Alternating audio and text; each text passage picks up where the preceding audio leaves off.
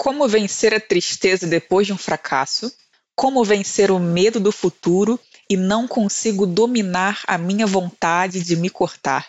Essas são as três perguntas tema aqui do nosso episódio de hoje e vamos lá.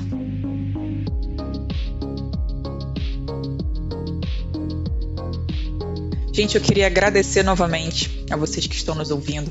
Queria, em especial, agradecer as perguntas que estão sendo enviadas, tá? A gente tem recebido um feedback muito bacana, muito legal, que tem nos encorajado a continuar. Então, vamos lá, né? A nossa primeira pergunta aqui de hoje é como vencer a tristeza depois de um fracasso. Eu tenho uma palavra ótima para responder essa pergunta, que é recomeçando. É, a gente não acha interessante ficar remoendo a tristeza, esperar a tristeza embora para tomar algum tipo de atitude na vida. É, a gente é a favor do recomeço, sempre, sempre. Sempre há a oportunidade de recomeçar e a gente não precisa esperar o sentimento ruim ir embora para a gente começar a pensar em recomeçar, tá? E isso vai trazer forças para você. Quando você colocar o seu projeto novamente na sua frente, com outras perspectivas, agora você vai ter uma noção melhor do que você pode fazer ou não. Você tem a lição do aprendizado.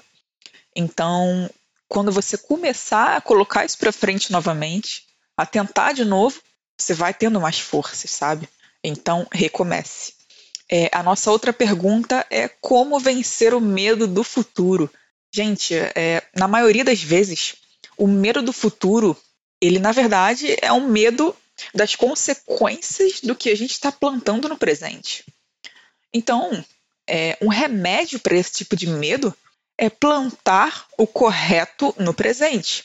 Quando você tem certeza que está fazendo o certo, você tem certeza que está plantando o bem, você vai colher o bem no futuro. Isso dá a, a gente uma consciência tranquila.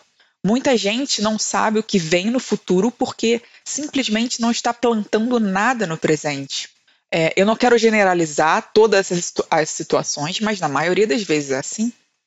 Então, a nossa recomendação para você agora é comece a fazer o certo. Você certamente há coisas na sua vida que você está plantando no presente que podem ser consertadas se forem coisas ruins, né? E se você ainda não está construindo nada, por que não pensar em fazer isso agora, a partir de hoje, de agora, que você está ouvindo esse podcast? Que tal você pegar o seu bloco de notas aí e já escrever, já anotar o que você pode fazer daqui para frente, né? Para ter um futuro bom, para ter uma certeza de um futuro de paz. É, e a nossa última pergunta aqui, eu considero a mais importante do podcast de hoje, é: não consigo dominar a minha vontade de me cortar.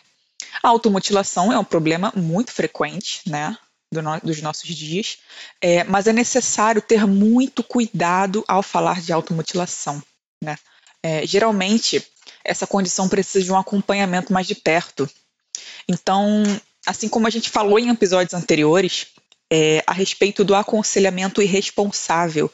Se você está ouvindo isso aqui da gente e você, você costuma aconselhar pessoas que sofrem com automutilação, tome cuidado com isso, porque cada pessoa é um universo. Então, a gente precisa tomar três passos atrás para conseguir chegar até uma pessoa que sofre com esse tipo de condição e entendê-la, né, é, a princípio. Então, mas uma coisa, gente, é comum a todos os casos de automutilação. É, há um problema, há uma causa raiz que leva a pessoa a se, a, a se automutilar, né, a praticar a automutilação. E é nisso que deve ser trabalhado, é na causa raiz da dor, é naquele pensamento, naquele sentimento que está levando tanto sofrimento ao ponto da pessoa recorrer a esse tipo de prática. É nisso que a pessoa deve trabalhar. E, novamente, é necessário um acompanhamento de perto, seja da sua família, seja de um profissional, seja de, da gente aqui do SOS Jovem, é, mas procure um acompanhamento de perto para sua dor, tá, gente? Mas falando aqui é, pontualmente a respeito da vontade de se cortar, existe uma verdade a respeito disso, que é, é mais difícil controlar o impulso quando a gente tem um contato com a oportunidade. O que, que eu quero dizer? É, se você está em contato direto com uma oportunidade de se cortar, vai ser muito mais difícil você controlar o seu desejo. Então, o que, que você pode fazer para evitar entrar em contato com a oportunidade? Você pode remover os objetos que você usa na sua automutilação. Você pode jogar fora. Na verdade, jogue fora. Se você está lutando contra isso, se você quer vencer, jogue fora os, obje os objetos que você usa para se cortar, para se mutilar, para se queimar, enfim, qualquer prática que você esteja fazendo agora de automutilação, se desfaça desses objetos. Não fique sozinho por muito tempo, não fique em casa sozinho, não se tranque mais no seu quarto, porque aí está uma oportunidade de ouro para vontade vir até você. E controlar uma vontade, gente, ainda mais quando isso já se tornou um vício, é difícil demais. E a gente tem a noção disso. Aí, quando a pessoa está na oportunidade para se cortar e acaba fazendo, depois ela se considera fraca, se considera, sim, aquele, todos aqueles pensamentos que a gente já conhece, né, a respeito de, de quem sofre com, auto, com automutilação. É, mas a gente pode evitar isso, a gente pode evitar que isso aconteça antecipadamente. Então, tome medidas protetivas de você mesmo. Todos nós precisamos controlar algum tipo de impulso, algum tipo de tentação. Então, se a gente entra em contato com aquilo que tenta a gente, né, num sentido negativo, é muito mais, é, assim, a gente tem muito mais facilidade para, infelizmente, praticar aquilo que é nocivo para gente. Então, vamos fugir, vamos correr daquilo que pode nos fazer mal, daquilo que vai contra é, o nosso bem-estar.